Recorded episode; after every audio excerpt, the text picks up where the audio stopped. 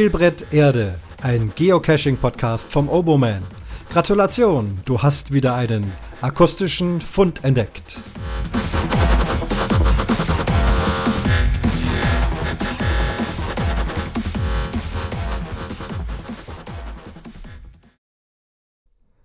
Und das ist der Fund Nummer 39. Grüßt euch zusammen.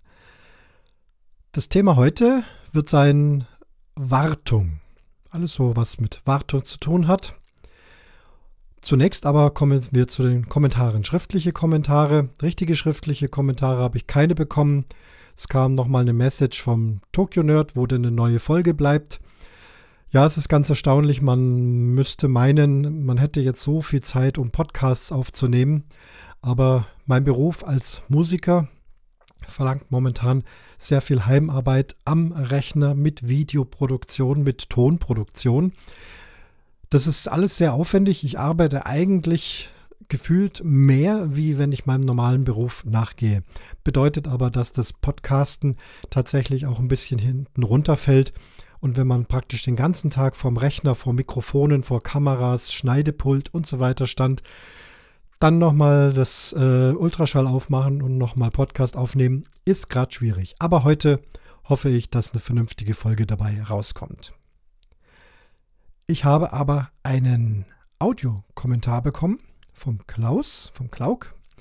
Da geht es nochmal um die Statistik-Cacherei. Zur letzten Folge Cachen in diesen Zeiten kam kein Kommentar, was ich gut verstehen kann. Keiner kann es mehr hören, keiner kann es mehr sehen und wir lassen es heute auch komplett weg. Aber zum Thema Statistik, da kam noch mal was.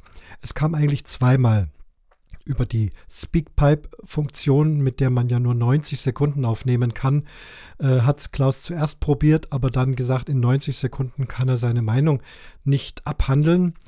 Und ich habe ihn dann ermuntert, nimm einfach ganz normal eine Tondatei auf und schick mir die per E-Mail oder irgendwie. Äh, die darf auch gerne länger sein. Bei mir gibt es da keine Beschränkung. Andere Podcasts ähm, senden Audiokommentare nicht, wenn sie zu lang sind. Das gibt es bei mir nicht. Also ein drei Stunden Audiokommentar ist bei mir allerdings auch noch nicht reingekommen. Äh, ich denke, dass jeder das auch vernünftig handhaben kann. Da braucht man meiner Meinung nach keine Vorschriften von anderen. Also gut, dieser Audiokommentar ist tatsächlich ein paar, äh, paar Minuten länger. Ich glaube so siebeneinhalb, acht Minuten. Es ist wie der Reden immer sagt, quasi ein Podcast im Podcast. Ich finde das prima. Und jetzt spiele ich den erstmal ab und höre da rein. Da ist eine ganze Menge Stoff drin enthalten. Also hier der Audiokommentar vom Klauk. Ja, hallo Christian. Ich wollte einen Kommentar abgeben zu deiner äh, Episode Statistik-Cacher von Spielbrett Erde. Ähm, ich bin da ganz am Anfang gleich äh, stutzig geworden, dass sich jemand tatsächlich fragt, warum denn der Begriff Statistikcacher negativ besetzt ist. Da dachte ich, hä? Ist doch klar, benutze ich eigentlich auch weitestgehend mit negativem äh, Touch und bin dann so ein bisschen in meine Cacher-Historie zurückgegangen, wie ich das so erlebt habe, wie der Begriff entstanden ist. Ich mache das Hobby ja jetzt ungefähr seit ziemlich genau elf Jahren und den Begriff gab es anfänglich gar nicht. Äh, es gab einfach auch nicht äh, genug äh, Caches-Dosen, die man sammeln konnte. Also, wie du sagst, es gibt verschiedene Arten von Statistiken, aber der Begriff Statistik-Cacher kam in meiner Wahrnehmung so zustande, dass Leute begonnen haben, wegen der schieren Anzahl an Founds äh, so viele Dosen wie möglich zu sammeln. Das ging ab einer gewissen Zeit erst, weil bis dahin äh, gab es im Vergleich zu heute gar nicht so viele Dosen. Und dann hat, so wurde mir das mal berichtet, ein Cacher, der damals schon an die 10.000 Founds hatte, äh, der ist irgendwie darauf aufmerksam geworden, dass da Leute in Teams losgehen, in eine gewisse Gegend, ein Wochenende. Und jeder hat so 40 Dosen gemacht, wurde aber immer fürs ganze Team gelockt und besagter Cacher war dann wohl etwas äh, angefressen, weil er bei jeder Dose selber war und so wurde das erzählt. Der hat dann aufgehört, zumindest online seine Logs äh, ja, zu dokumentieren, zu loggen. Und ähm, so in der Ecke ist nach meinem, in meiner Erinnerung der Begriff Statistik-Cacher aufgetaucht. Es ging nur darum, möglichst viele Dosen zu sammeln und letztlich kam auch dazu, dass so die Mittel, also egal wie, ja, da wurden dann auch, was weiß ich, äh, Listen genommen mit fertigen Rätselkoordinaten oder man läuft halt mit, wenn jemand zehn Rätsel gelöst hat, lockt die einfach mit und in Teams und was es alles gab. Und so ist meines Erachtens äh, der negative Touch auch entstanden und es bezog sich meiner Erinnerung nach allein auf die Statistik der Funde, also alles, was jetzt Länderpunkte und äh, nördlichster, südlichster und in, was weiß ich, äh, Mat Matrizen und ähnliches.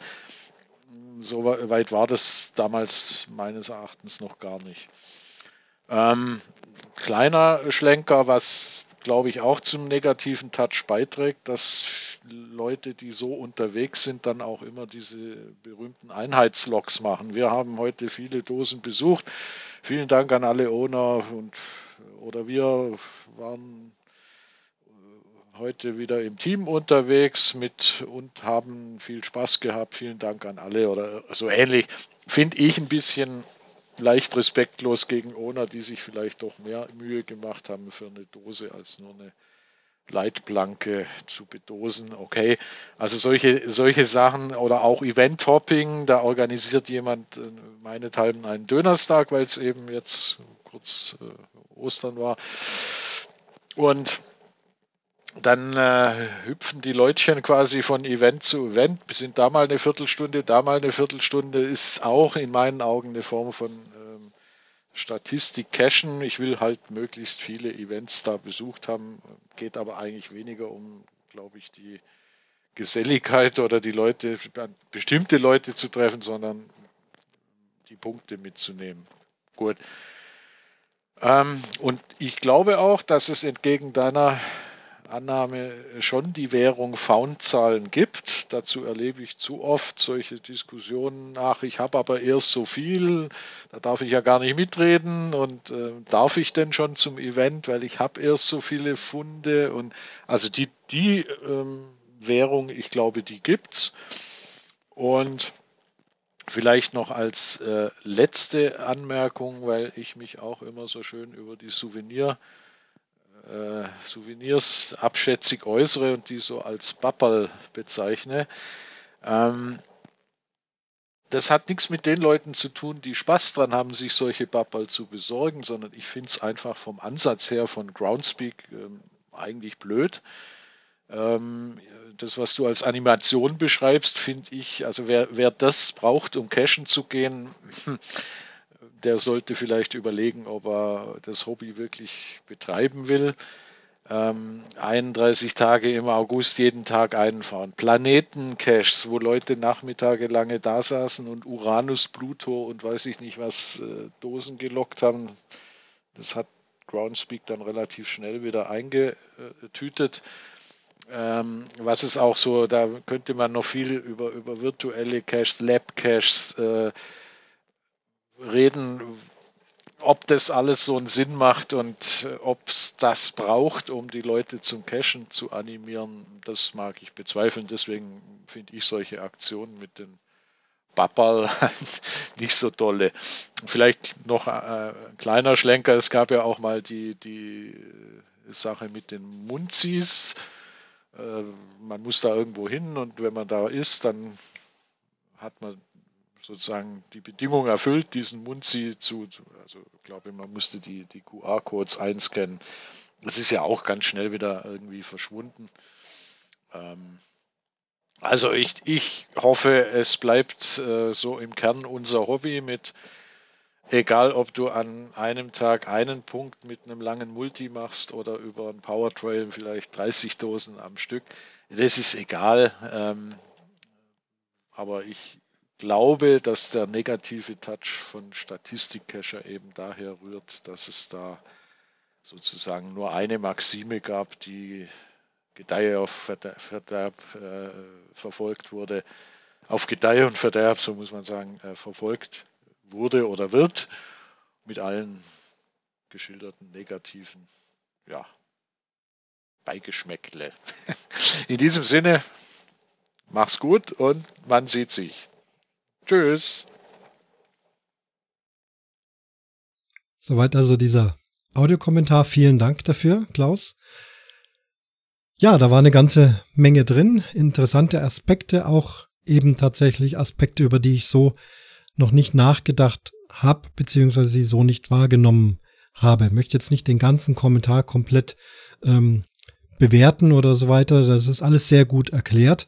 Ähm, für mich gibt's da eine Zusammenfassung, dass man einfach doch zwei Sichtweisen auf den Begriff Statistik-Cacher hat, den eher positiven und den eher negativen. Ich bin ja mehr vom positiven Ansatz ausgegangen, ähm, cache selber gerne auch mal der Statistik wegen, nicht nur, aber wenn es so wie momentan so in Richtung den nächsten Tausender geht, äh, dann sucht man sich halt auch mal Runden, wo es vielleicht ein paar mehr Punkte gibt und hat da Spaß dran.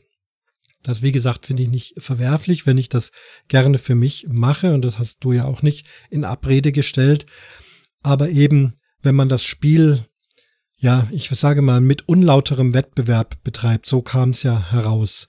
Also unlauterer Wettbewerb heißt ganz viele Punkte sammeln, sich dann später auch damit brüsten, also eben doch das als Währung zu nehmen, Geltungsbedürfnis herauszuhängen zu lassen äh, und das dann eben äh, Punkte sammelt mit Methoden, die nicht so gern gesehen sind. Ich zähle noch mal ein paar auf, die hier zur Sprache kamen.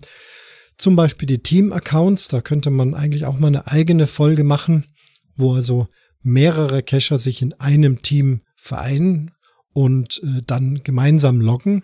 Das, ich mache es mal ganz kurz, mag Vorteile haben, wenn eine Familie mit vier oder fünf Leuten äh, an einer Dose ist, dass sich dann da nicht fünf Leute hintereinander eintragen müssen und dann muss fünfmal elektronisch gelockt werden, sondern man fasst es halt als eine Familie zusammen.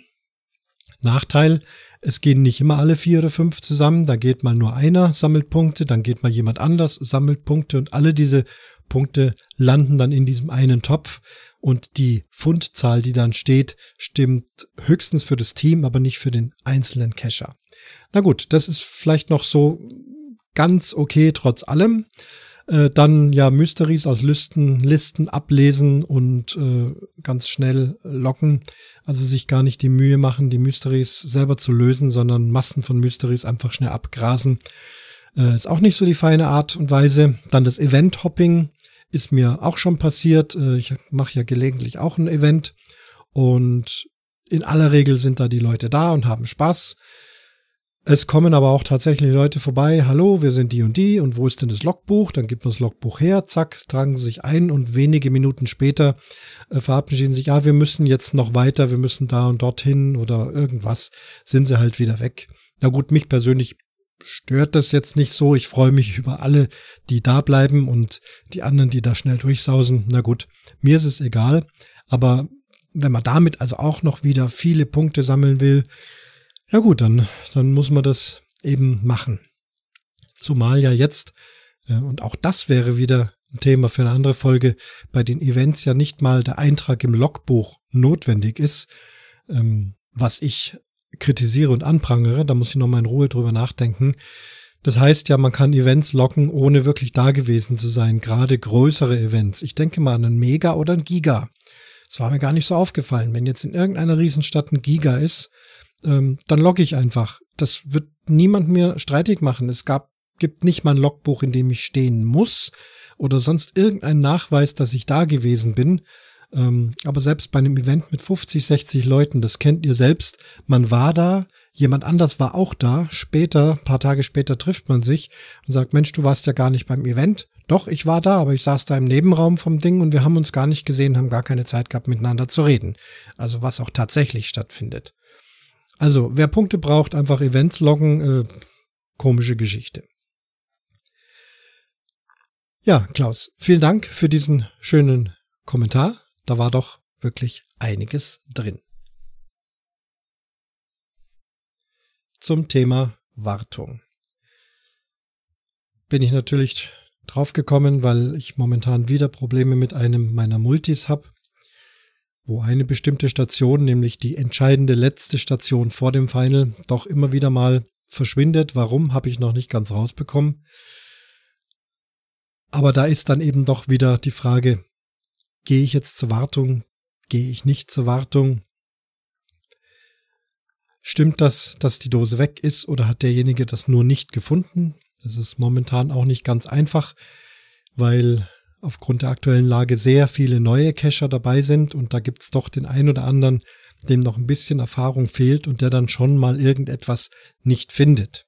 Ist uns allen so gegangen, ist jetzt auch nichts Verwerfliches, aber ich gucke dann tatsächlich, jetzt sind wir wieder beim Thema Statistik, erstmal auf die Fundrate. Wenn da steht fünf Funde, dann werde ich nicht sofort hinrennen und denken, dass die Dose weg ist, sondern würde ich eher denken, na, hat es vielleicht nicht gefunden. Auf jeden Fall ist Wartung ein Thema, ein wichtiges Thema für alle eigentlich, für die Owner wie auch für die Finder und Sucher. Ich weiß nicht, ob ihr das auch so macht, wenn ich mir eine Dose, vor allem wenn es eine ja, etwas aufwendigere Dose ist, schaue ich in die Attribute, ob da vielleicht ein NM-Log drin ist. Also ein NM-Attribut. Dieses rote Kreuz Needs Maintenance, benötigt Wartung, das ich hier auch als Titelbild gesetzt habe. Wenn das drin ist, dann gehe ich noch daher und äh, schaue mir Logs an. Was ist denn da das Problem? Das können ja verschiedene Probleme sein, bis hin zu Dose weg. Meist ist es Logbuch voll oder Dose ist kaputt oder ein Öffnungsmechanismus funktioniert. Irgend, irgendetwas versuche dann abzuwägen, herauszubekommen, ob man trotzdem noch hingehen kann oder ob es keinen Sinn hat. Gehen wir es mal der Reihe nach durch denke mit, der meiste Fall wird sein Logbuch voll. Da kommen wir schon an ein Problem, denn wie wir wissen, nur wer im Logbuch steht, darf auch elektronisch loggen. Wenn ein Logbuch voll ist, kann ich schon noch irgendwie versuchen, mich da reinzuquetschen. Das gelingt in den meisten Fällen. Bei halbwegs vernünftig großen Logbüchern findet man immer noch was. Bei den kleineren Logbüchern wird es schon schwieriger und Ganz schwierig bis fast aussichtslos wird's bei den Nano-Logbüchern. Die sind ja eh schon so klein, wo man noch nicht mal seinen ganzen Namen vernünftig rein eintragen kann. Datum ist ja offiziell nicht notwendig, lasse ich bei Nanos tatsächlich auch weg, sei es wie es will. Das Logbuch ist voll und ich muss trotzdem noch versuchen, mich reinzuquetschen, denn wenn ich nicht im Logbuch stehe, kann ich auch nicht elektronisch loggen. Also wäre hier schon mal ein wichtiger Punkt, dass die Logbücher gepflegt sind, sonst kann einfach die ganze Sache nicht richtig funktionieren. Was dann in aller Konsequenz unschönerweise passiert, dass Leute, wenn Platz in der Dose ist, irgendein anderen Stück Zettel nehmen und ihn mit dazu quetschen. Die Dosen werden dann immer voller, vielleicht ist es dann auch noch feucht. Wenn immer mehr zugebappt mit Papier, weil einfach die Leute trotzdem locken wollen, so soll es ja auch sein. Das heißt also, die Logbuchkontrolle ist doch sehr, sehr wichtig. Wenn man es jetzt nicht gleich schafft, das Logbuch auszutauschen, dann wäre es ganz schön, wenn ein Logbuch voll Log kommt, dass man die Dose vorübergehend deaktiviert. Wenn dann doch Leute hingehen, okay, dann ist denen ihre Sache, dann können sie sich zumindest nicht beschweren, sondern würde da tatsächlich ähm, das deaktivieren. Eigentlich wäre das fast eine Sache einer Automatik sogar. Es gibt ja jetzt beim Locken, kann man ja extra Logbuch voll Locken anklicken. Also nicht nur Needs Maintenance, sondern speziell Logbuch voll. Und wenn das kommt, dass dann die Dose erstmal in einem Wartezustand ist, bis eben der Owner Zeit hat, das wieder auszutauschen. Ja, denke, der wichtigste Wartungspunkt, den wir haben, ist Logbuch voll. Wenn ich jetzt selber als Owner eine Dose lege, am Anfang, wie ich Dosen gelegt habe, habe ich da mir noch nicht so viel Gedanken gemacht. Mittlerweile mache ich mir immer mehr Gedanken, was dazu führt, dass ich immer weniger äh, oft Dosen lege, denn es geht darum, den Wartungsaufwand zu minimieren. Kommt auch darauf an, wie viele Dosen man draußen hat. Je mehr Dosen man draußen hat, desto mehr Wartungsaufwand gibt's auch. Wenn man da Dosen hat, die teilweise jahrelang laufen, ich habe das glücklicherweise, es gibt Dosen, da staune ich, das ist ein Paddling, da ist ein halbwegs vernünftig großes Logbuch drin. Die Leute schreiben da klein rein. Teilweise zwei, drei Jahre lang ist da alles gut. Die Dose bleibt am Platz, das Logbuch hat immer noch Platz, keine Wartung notwendig. Gibt aber auch eben Verstecke, die sind dann doch nicht so genial gewählt, meistens dann auch zu muggelig, das hatte ich auch. Hab also hier in der Stadt Dosen gelegt und da musste ich alle Nasen lang hinrennen, weil Dose wurde nicht richtig aufgehängt, es wurde gemuggelt, wurde was weiß ich was. Da ist also der Wartungsaufwand schon recht hoch. Bedeutet, vorher überlegen, wie viel Wartungsaufwand werde ich haben. Die Frage ist, kann man das immer so voraussehen oder nicht?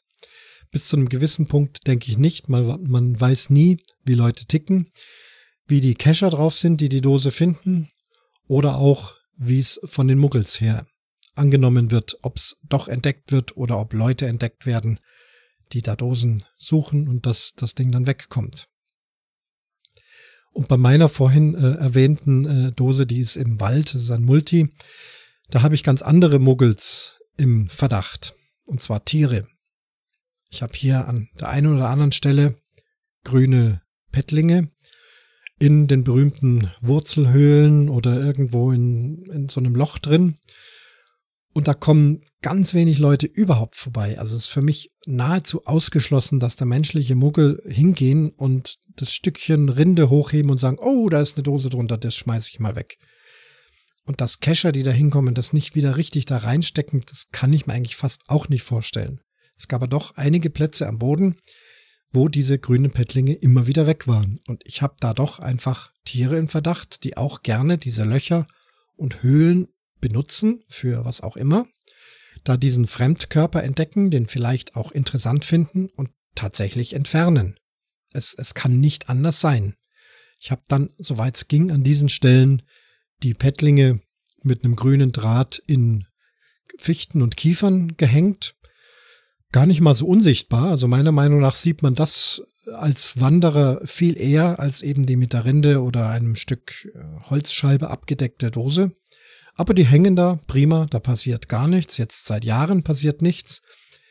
Aber da, wo eben nichts aufzuhängen ist und ich doch in, in den Boden gehe, in ein Loch, ist ständig die Dose weg. Auch die habe ich jetzt begonnen, am Boden mit Draht zu befestigen, dass Tiere die nicht wegnehmen können. Ist natürlich auch die Frage, hoffentlich verletzen sich die Tiere nicht an dem Draht.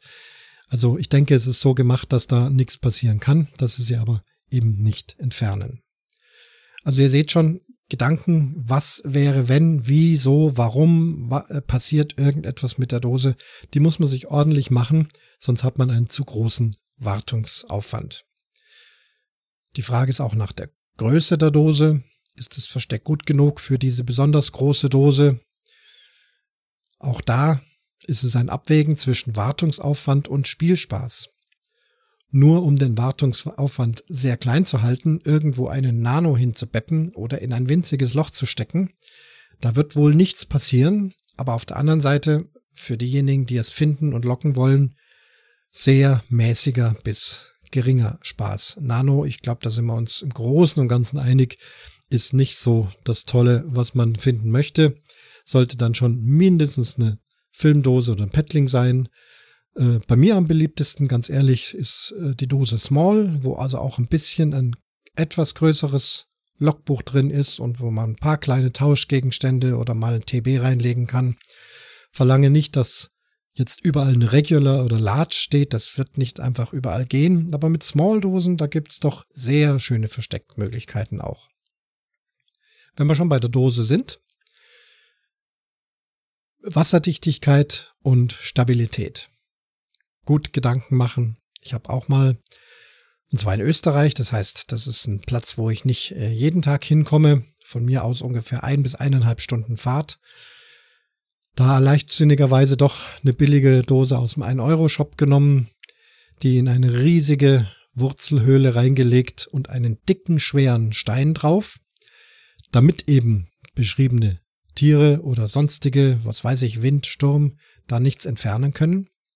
Und siehe da, die Kescher nehmen das, nehmen den Stein runter, nehmen den Stein wieder drauf, bumm, ist die Dose kaputt. Erstmal der Deckel kaputt, dann die Dose gebrochen, kamen dann auch recht bald die Hinweise. Ja, selber schuld. Wer billig kauft, kauft zweimal. Also hier dann doch eine deutlich stabilere Dose gekauft. Ich nenne jetzt keine Markenwaren, Da gibt's ja nun diverse schöne Dosen. Die kosten halt mal drei oder vier Euro, aber die sind einfach stabil. Da kann man auch mal einen Stein drauflegen oder ein großes Stück Holz oder irgendwas. Und vor allem, dass sie wasserdicht sind, dass sie einfach einen mit Gummi abgedeckten Deckel haben, dass man die richtig dick zumachen kann. Weil das Ärgerlichste, was doch dauernd passiert ist, Logbuch nass, ist feucht. Es wird dann irgendwann zum Brei, man kann gar nicht mehr richtig draufschreiben. Ich hatte kürzlich selbst einen Paddling, da habe ich einen anderen Deckel als den Originalen drauf gemacht aus Tarnungsgründen. Leider war der nicht dicht, also Logbuch feucht. Hab's Logbuch rausgeholt, um mal zu gucken, wer hat sich da eingetragen. War auch leider gar nicht mehr alles zu lesen. Also auch für mich als Owner kein so großer Spaß, dann so ein feuchtes Logbuch zu haben. Also stabil und dicht muss sie unbedingt sein. Das garantiert doch wesentlich weniger Wartungsaufwand. Je nach Cache-Art kann man sich überlegen, mache ich die Dose äh, für alle offen oder doch nur für Premium-Member.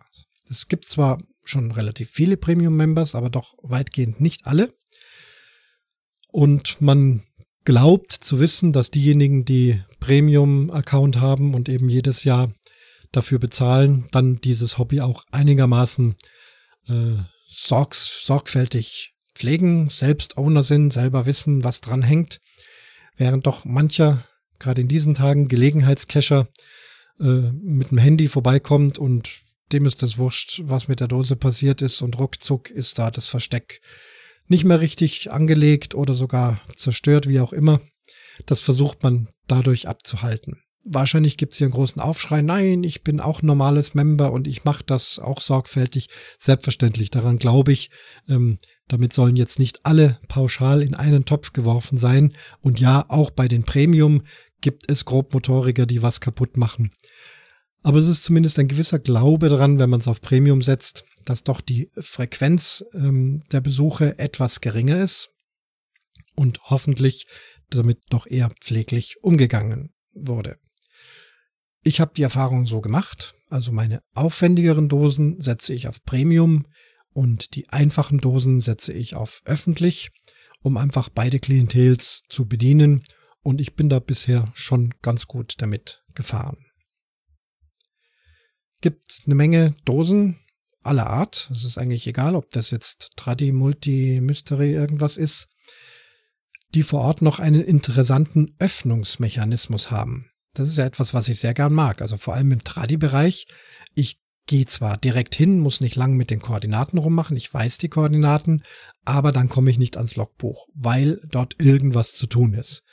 Erst vor ein paar Tagen hatte ich was wieder mit Schlüsseln, also ein riesen Drahtring und da waren hunderte von Schlüsseln dran und nur einer passt also an dieses Schloss, also beliebter äh, Öffnungsmechanismus. Aber da gibt's ja auch noch ganz, ganz viele andere Sachen. Teilweise wirklich geniale Basteleien. Wunderschön, macht sehr viel Spaß. Problem für den Owner nur, was ist, wenn der Öffnungsmechanismus beschädigt wird.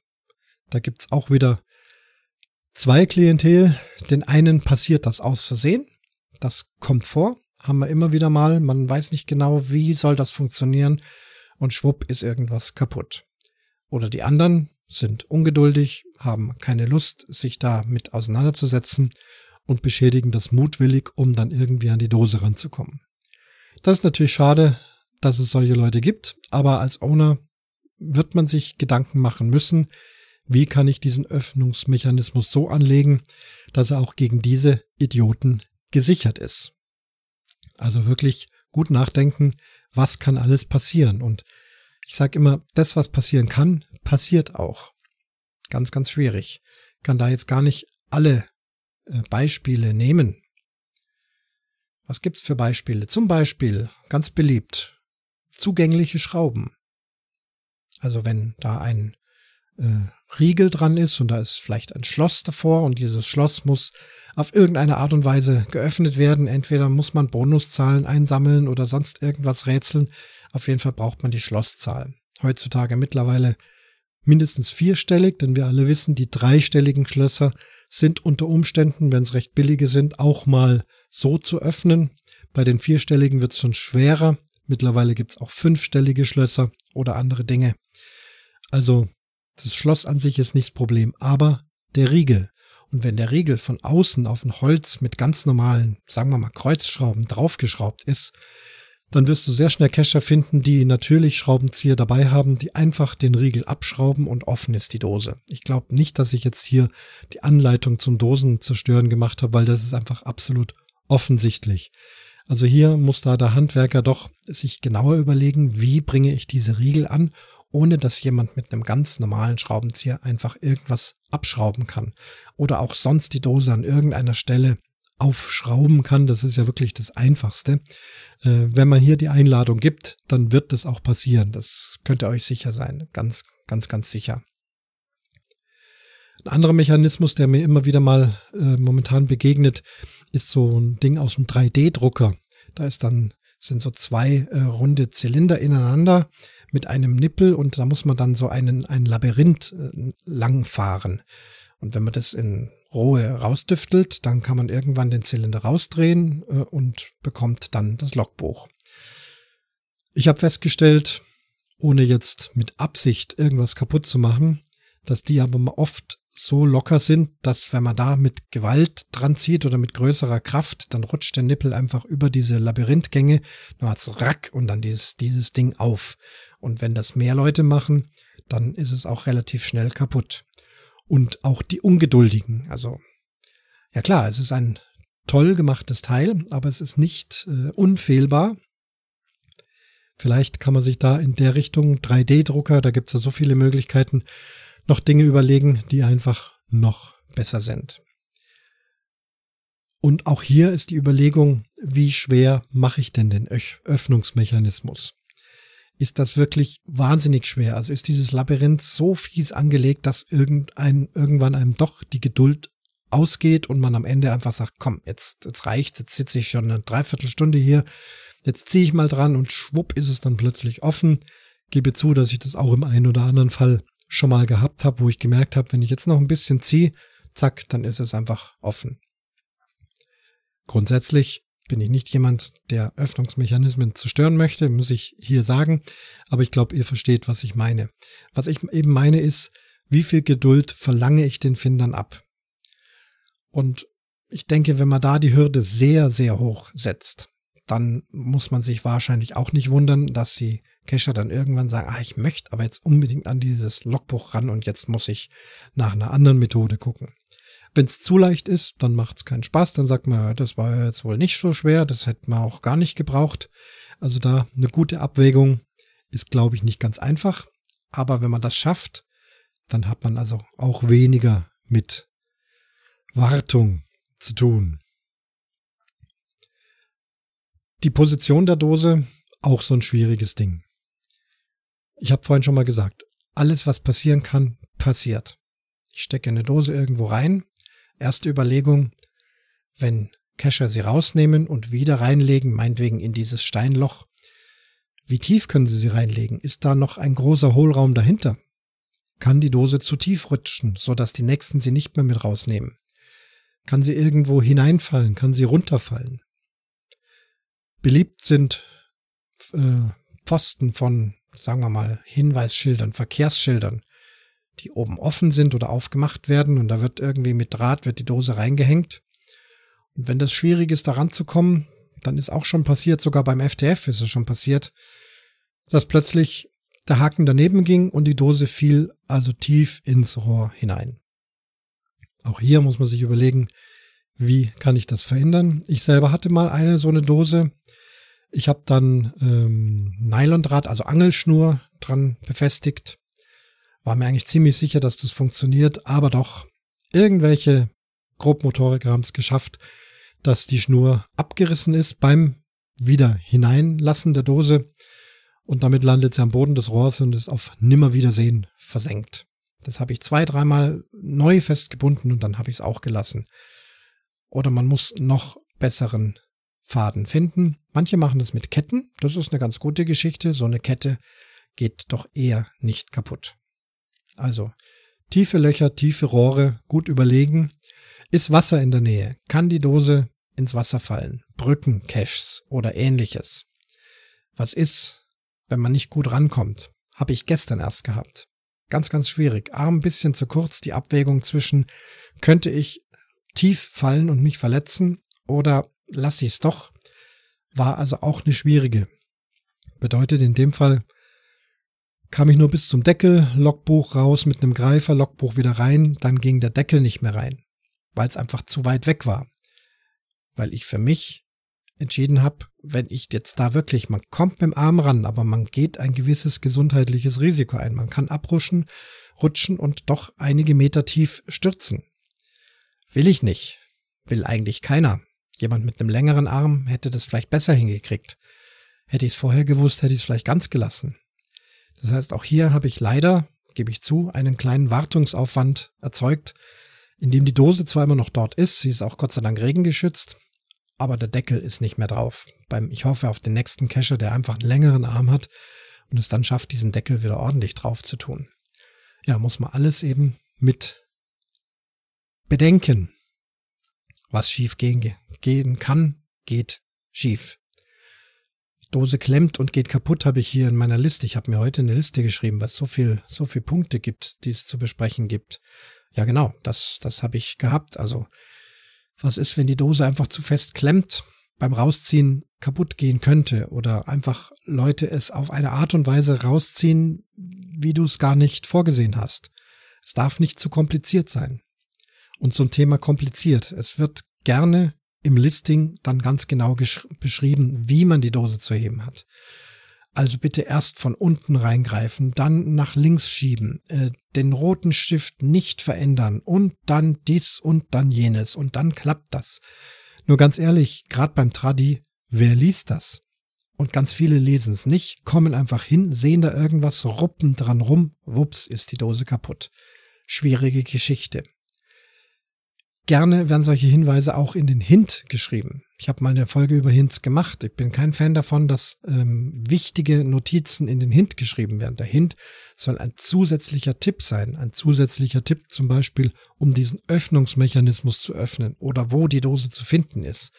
Aber Öffnungsanweisungen in den Hint, ich weiß, warum sie da reingeschrieben werden, weil wir wissen, wenn die Leute was lesen, lesen sie vielleicht, oder was heißt vielleicht, relativ sicher den Hint, aber nicht das Listing. Also schreibe ich im Hint, bitte nach links drehen und hoch. Ist auch ganz okay, weil es ist ja ein Hinweis darauf, wie ich die Dose am besten bergen kann. Von daher sei es okay, diesen wichtigen Tipp, wenn es den braucht, dann vielleicht doch in den Hint reinzuschreiben. Über Muggels habe ich vorhin schon gesprochen. Da gibt's die verblüffendsten Dosen, wo ich mich nach wie vor frage, warum verschwindet diese Dose nicht? Die ist so frech versteckt, die kann eigentlich fast jeder sehen, die liegt einfach nur da oder die ist so offensichtlich und warum seit Jahren verschwindet die nicht? Also entweder betreibt der Owner große Maintenance oder es ist einfach frech. Also gerade in der Großstadt äh, stelle ich immer wieder fest, eine frech versteckte Dose hat oft mal größeres Leben als eine ganz doll versteckte Dose, weil die ganz toll versteckte Dose, da suchen die Leute länger und fingern dran rum und graben mit den Armen hier rein und tüfteln hier und da und dort, machen sich damit auffällig und andere sehen das. Während die frech versteckte Dose, der geübte Kescher geht da mit einem Blick hin, greift einfach zu, geht 10 Meter, 20 Meter weiter weg, lockt die kein Mensch äh, bemerkt das. Also ich habe in Berlin, mitten in Berlin, an einer ja, historischen Ampelanlage aus Metall, da konnte man also auch so auf so eine Trittstufe drauf und von unten hatte ich die Dose schon gesehen, wie sie einfach mit Magnet an dieser Ampellage, Ampelanlage klebt. Von der Farbe her war sie dem Ampelpfosten angeglichen. Aber mehr war da auch nicht. Ein Muggel sieht das einfach nicht und ich als Cacher sehe das. Da war es also einfach nur eine Frage, wenn möglichst gerade keine Leute an der Ampel stehen und vielleicht von hinten nicht gucken, mit Schwung hoch, Zugriff und weg. Selbst wenn das jemand sieht, hm, ja, was denkt er sich? Schwieriger ist es beim Zurücklegen, weil beim Zurücklegen heißt dann, oh, da hat einer eine Bombe gelegt oder irgendwas. Muss mal gucken. Aber eben, wenn ich schnell zugreifen kann, ist es okay. Wenn ich an dieser Ampel jetzt stundenlang rumfingern muss und rauf und runter, auf die Knie, von unten, von hinten, äh, dann wird jeder sagen, ist der noch ganz dicht? Was macht der da? Also ich bin ein Fan von frech versteckten Dosen. Natürlich muss das gut gemacht sein, gut getarnt vielleicht, aber ich sage gerne frech, kann manchmal besser sein als ganz stark versteckt. Nochmal zu den Konstruktionen, welcher Art auch immer. Auch hier muss man gut überlegen, ist das Ganze stabil genug? Ist es wirklich, hält es dem Wetterstand, hält es den Fehlversuchen der Kescher stand oder sonstigen mechanischen Einwirkungen? Also da sind die Heimwerker gefordert. Ich bin da leider auch nicht so firm drin. Also mit den Basteleien ist es bei mir nicht so sehr her. Und wenn ich mal was gemacht habe, dann stelle ich doch auch fest, dass doch immer wieder Dinge kaputt gehen und ich das noch stabiler festmachen muss. Es gibt Caches, da heißt es, man braucht ein bestimmtes Tool dazu, ein Werkzeug, um zum Beispiel den, die Dose zu bergen oder den Schließmechanismus zu öffnen. Das finde ich eine witzige Sache. Was mich allerdings ganz ehrlich öfters ärgert, ist, wenn einfach nur steht, ihr braucht ein Tool und in keinster Weise irgendein Hinweis ist, was für ein Tool brauche ich. Jetzt werden wieder welche sagen, Mensch, du hast doch deinen Rucksack voll mit allen Standardsachen vom Schraubenzieher, Magnet, Magnetangel, äh, UV-Lampe, Taschenmesser, Zange und, und, und. Keine Ahnung was noch, äh, Lockpicking-Set, ähm, sogar die Baumangel immer im Rucksack dabei, zehn Meter lang im Rucksack drin, ich weiß es nicht. Ich persönlich ärgere mich schon, gerade wenn ich spontan an Dosen komme. Und ich bin ja bekanntermaßen sehr großer Spontancacher, komme irgendwo hin auf meinen Reisen, sehe, oh, da ist eine Dose, guck kurz ins Listing rein, ihr braucht ein Tool. Also erstens habe ich da sowieso nichts dabei und zweitens steht überhaupt nicht da, was für ein Tool. Wenn wenigstens da stehen würde, eben, ihr braucht eine Pinzette oder ihr braucht eine Zange, Zange oder eine Leiter oder ein UV-Licht oder irgendetwas, dann kann ich mich ja darauf vorbereiten, kann sagen, okay, das habe ich oder das kann ich besorgen oder ich brauche gar nicht hingehen und lasse es. Manchmal ist natürlich die Art und die Art des Tools, was man braucht, irgendwo im Listing versteckt. Das finde ich jetzt okay. Auch im Cache-Name zum Beispiel. Ja, wenn da irgendein Wort steht, was auf ein äh, Tool äh, schließen lässt, dann lasse ich mir das eingehen. Da wird also aus dem eventuell Tradi insgeheim trotzdem noch ein Mystery. Aber wenn einfach nur steht, ihr braucht ein Tool und man sieht dann schon in den vielen Logs, ja, wir waren da, jetzt haben wir gesehen, was wir brauchen. Beim nächsten Mal kommen wir wieder und haben es dann dabei. Also das finde ich echt blöd. Und hier ist dann auch wieder die Gefahr, dass dann Leute versuchen, das ohne das Tool zu öffnen, sprich mechanische Gewalt anzuwenden oder sonst irgendwas, was die Dose möglicherweise kaputt macht und wieder Wartung benötigt wird. Kommen wir mal zur Frage, wann mache ich Wartung? Generell würde ich sagen, regelmäßig in diversen Abständen, wenn man seine eigenen Dosen kennt, wann die Logbücher ungefähr voll sein könnten, kann man mal eine Runde drehen und einfach mal nach dem Rechten schauen. Aber ansonsten geht's doch meistens nach den Hinweisen. Gibt's mehrere Hinweise. Der eine Hinweis sind DNFs. Da ist aber auch die Frage, wer lockt schon DNF? Denn viele locken gar nicht DNF, weil sie sich nicht eine Blöße geben. Und DNFs gibt's zweierlei, das ist das Problem. Er heißt ja did not found. Aber aus welchem Grund? Weil ich einfach das Steck, äh, Versteck nicht entdeckt habe, weil ich der Tarnung auf dem Leim gegangen bin, einfach an der falschen Stelle gesucht habe, mein Koordinatengerät nicht gut genug war oder die Koordinaten selber auch nicht gut genug waren. Sei es wie es will. Dose ist da, aber Cacher hat sie nicht gefunden und lockt braverweise DNF. Wäre allerdings gut, wenn er dann auch vielleicht ein bisschen beschreibt, warum er es nicht gefunden hat. Weiß nicht, ob man das so sagen kann. Gibt viele, die sagen, DNF habe ich nicht gefunden, ist gleich, Dose muss weg sein. Gibt's ganz oft solche Logs. Und ganz oft sieht man dann, Owner war da und sagt, nix, Dose ist im besten Zustand, alles so, wie es sein soll. Du hast es halt einfach leider nicht gefunden, hat aber einen Wartungsaufwand beim Owner ausgelöst. Also ich persönlich warte einige DNFs ab, nicht zu viele. Da kommt der erste, da mache ich mir schon Gedanken. Was schreiben Sie rein? Wenn Sie beschreiben, ähm, wo sie gesucht haben. Manchmal auch in einer persönlichen Notiz, was ich sehr gut finde. Also so, dass es nicht jeder lesen kann und spoilern kann. Also wenn jemand sagt, ich habe den roten Stein gefunden, ich habe den roten Stein hochgehoben, dort ist auch ein Loch, in diesem Loch ist keine Dose. Wenn aber genau da die Dose war, dann weiß ich doch ziemlich sicher, oh, die muss weg sein. Schreibt derjenige aber, ich habe drüben in dem Pfosten geguckt und in dem Pfosten ist die Dose nicht und ich habe sie aber da gar nicht versteckt, dann könnte sein, dass die Dose vielleicht noch da ist. Also von daher qualitätsvolle DNFs, eventuell noch mit einer nachgeschobenen persönlichen Nachricht, würde den Owner, Owner schon viel helfen, nicht allzu oft unversucht äh, zum Warten zu gehen. Wie gesagt, ich mache das dann, wenn ich da so drei DNFs habe, äh, spätestens dann weiß ich doch, hier stimmt irgendwas nicht, dann muss ich doch mal demnächst vorbeifahren. Und ich deaktiviere sie dann, wenn ich also beschließe, ich muss da was machen, wann auch immer, dann wird's deaktiviert. Sollte die Dose doch noch vor Ort sein und jemand es trotzdem versuchen, ist es gut. Auch das habe ich schon gehabt. Gibt's immer wieder mal. Da hat man so drei, vier DNFs.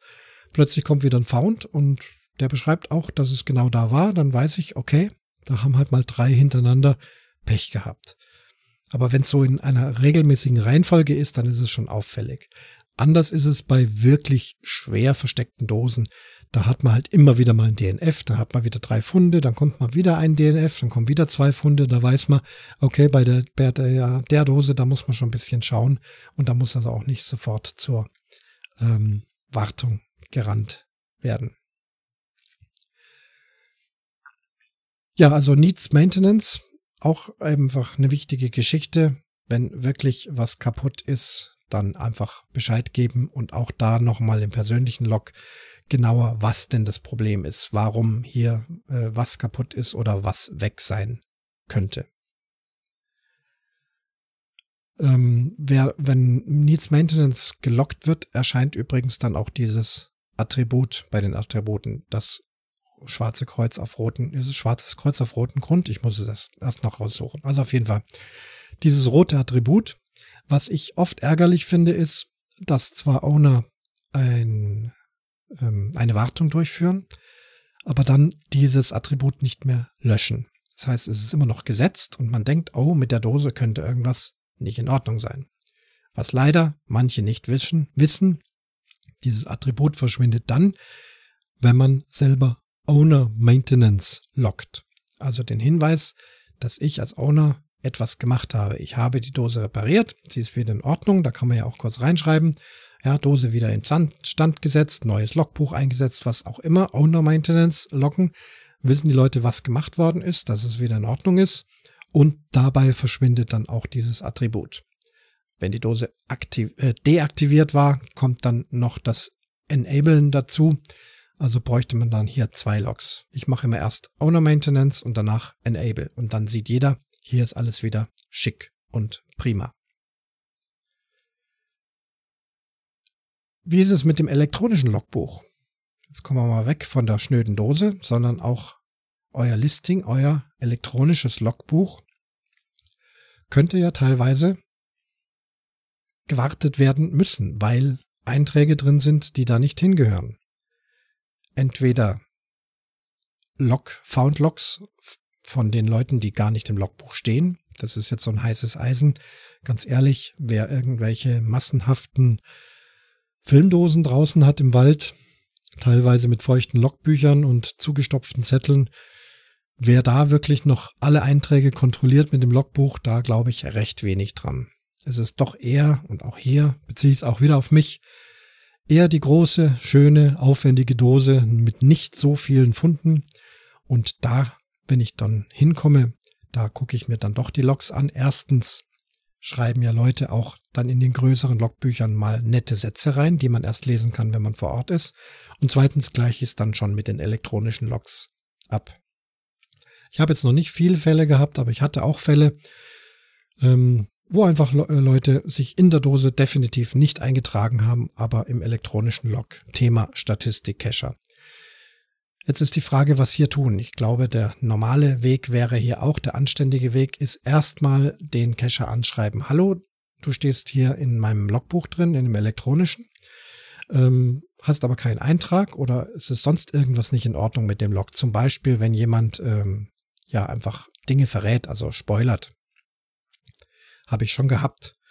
Äh, dann schreibt man die doch an, kannst du bitte dein Log nochmal entsprechend verändern, damit da die Spoiler nicht drin sind. Und in aller Regel machen die das dann auch. Nur die hartnäckigen Fälle melden sich entweder gar nicht oder schreiben, nee, ich logge äh, grundsätzlich nur elektronisch, ich logge nie physisch. Das habe ich schon gehabt. Also eine quasi ehrliche Antwort. Nee, ich war schon an der Dose. In dem Fall habe ich es demjenigen auch eigentlich geglaubt, weil es auch richtig beschrieben hat. Trotzdem steht er einfach nicht im Logbuch drin und gibt es ja auch selbst zu, sagt, nee, ich schreibe nie mit Kugelschreibereien, ich mag nur elektronisch loggen. Ähm, das ist aber nicht akzeptabel, ist einfach nicht nach den Guidelines und wenn derjenige dann sein Log nicht löscht, dann muss man eben das als Owner tun. Ich habe kürzlich, äh, war es glaube ich im Twitter, der Gerard von der Cache-Frequenz hat auch geschrieben, jetzt habe ich schon viermal ein Log gelöscht und derjenige loggt immer wieder rein.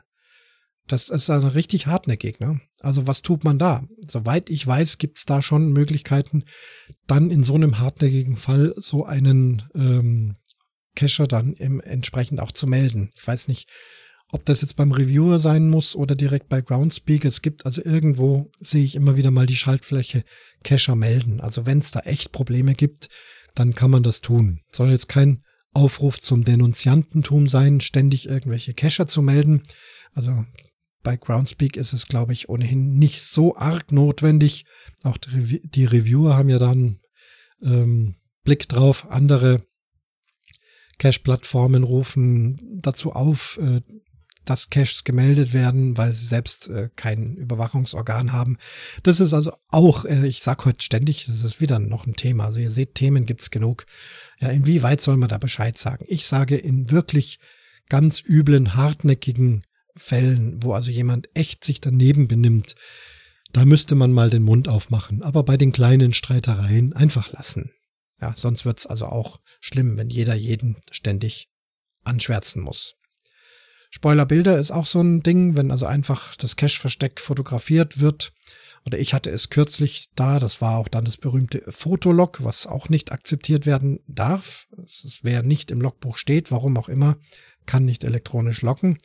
Und auf diesem Fotolog war allerdings dann ja das Logbuch zu sehen. Also ich konnte dann schon erkennen, okay, derjenige war tatsächlich da, hat die Dose aufgemacht, Logbuch rausgeholt, hatte halt mal wieder keinen Kugelschreiber dabei, wollte Fotolog machen. Dabei hat er aber auch eine Bonuszahl mit abgelichtet, denn hier ging es um eine Cache-Reihe. Es ist die U-Bahn-Runde in München. Ein sehr äh, interessantes, äh, riesiges äh, Gebilde von äh, unendlich vielen Tradis, die dann letztendlich zu einer finalen Final-Finaldose äh, führt. Und da gibt's halt an jeder Dose eine Bonuszahl, das gibt's ja ganz oft. Und die war einfach auf dem Bild zu sehen. Da habe ich dann auch angeschrieben, sei ja, das hast du nicht beachtet. Aber ist ja nicht Sinn der Sache, dass jeder die Bonuszahl einfach so sehen kann. Man soll schon zu dieser einfachen Dose kommen und das selber nachsehen. Derjenige hat aber geschrieben, oh, das war mir nicht aufgefallen, selbstverständlich. Und dann hat das geschwärzt und hat das Foto nochmal anständig reingesetzt. Unangemessene Sprache in den elektronischen Logbüchern ist auch nicht akzeptabel. Auch hier ähm, erstmal der Hinweis, bitte entferne deinen Log. Oft wird es dann nicht gemacht und ansonsten müsste man das dann selbst entfernen. Es wird auch immer wieder der Hinweis gegeben, ich mache das hier auch. Das elektronische Logbuch ist kein Chat oder kein Forum. Gelegentlich passiert das dann mal, dass ein Wort das andere gibt. Eine Write Note die andere. Dieses und jenes. Dose ist blöd. Du hast eine schlechte Sprache. Du bist ja gar nicht besser. Wenn du meine Dose kaputt machst, gehe ich zu deinen Dosen und mach sie kaputt. So geschehen in Hamburg und so weiter und so fort. Üble Geschichten. Ich glaube, da sollte man als Owner hergehen und wirklich konsequent und ganz schnell löschen, damit sich diese Figuren einfach dort nicht mehr verewigen. Die können sich streiten, wie sie wollen und wo sie wollen, aber nicht in den Logbüchern, in den elektronischen. Ja, das ist das, was mir zur Wartung einfällt. Guck nochmal, ob ich noch irgendwas vergessen habe. Koordinaten vielleicht noch. Ähm, ob die Koordinaten stimmen. Auch das ist öfters mal so ein äh, Need Maintenance. Also wenn irgendwas wirklich 20, 30 Meter im Off ist, dann kann man sich schon mal melden. Ich finde es dann auch immer ganz schick, wenn derjenige selber einen Vorschlag macht und sagt, besser wären, also ich habe folgende Koordinaten gemessen, überprüf mal, ob das nicht vielleicht eine kleine Änderung ist. In einem gewissen Rahmen darf man ja als Owner die Zielkoordinaten ändern. Das darf dann nicht sein, wenn das dann, was weiß ich, zwei Kilometer entfernt ist oder so, aber in einem Bereich von, ich glaube, 40, 50 Metern, da gibt's auch eine Grenze, äh, kann man das tun. Wird übrigens vom Reviewer wieder kurz angeguckt. Nicht, dass dann plötzlich die Koordinate irgendwo liegt, wo sie gar nicht liegen darf. Aber Koordinatenkorrektur kann sein. Wenn es um zwei, drei Meter geht, das wisst ihr selber, wir haben auch mal die Anzeige sechs Meter, acht Meter, stehen trotzdem an der Dose. Also in diesem Bereich sind einfach immer noch die Ungenauigkeiten dieser Geräte, die wir verwenden und des GPS- und GLONASS-Systems. Da warten wir mal auf äh, die Europäer, ob die das doch mal Zentimeter genau hinkriegen, aber ich glaube, das dauert leider noch lange. Aber 30 Meter off, 40 Meter off, auch wenn es auf der Karte dann offensichtlich auf der ganz falschen Straßenseite ist. Man sieht ja die Dosen, wenn man sich eine Karte anguckt, Google Maps oder OpenStreetMap oder irgendwas. Dose liegt auf der linken Seite der Straße, tatsächlich liegt sie aber auf der rechten Seite der Straße. Da würde ich dem Owner auch den Hinweis geben, ob er da das nicht so korrigieren kann, dass das also optisch richtig ist. Was gerne auch vergessen wird, ähm, was jetzt das Listing betrifft, Maintenance, viele haben Dosen bei GC und bei OC. Und dann wird bei GC eine Korrektur gemacht. Einer der vielen Dinge, die ich jetzt hier beschrieben habe, sei es äh, Koordinaten ändern, Listing ändern, Hint ändern oder eben deaktivieren, Dose wieder neu legen und man hat die Dose aber parallel auch äh, bei OC gelistet, dann vergisst man es doch ganz gerne mal, dass man so bei OC eben auch die entsprechenden Korrekturen macht. Also denkt da auch dran. Wer es nicht tut, wird mittlerweile auch immer wieder mal darauf hingewiesen, weil dort gibt es auch Mechanismen, dass das dann auffällt. Also bei deiner GC-Dose ist ja jetzt einiges anders aber bei OC steht immer noch der alte Text. Ja. Und auch das wäre ein Thema. Ist es sinnvoll, die Dosen doppelt zu locken? Ist es gewünscht? Ist es nicht? Ich weiß es nicht. Wir gucken mal. Ja, so viel zum Thema Maintenance, Wartung. Freue mich auf eure Ideen und Ergänzen, Ergänzungen und mal sehen, was ich auch diesmal noch übersehen habe oder wo es einfach andere Meinungen dazu gibt. Ich freue mich drauf. Das war der Fund Nummer 39 von Spielbrett Erde.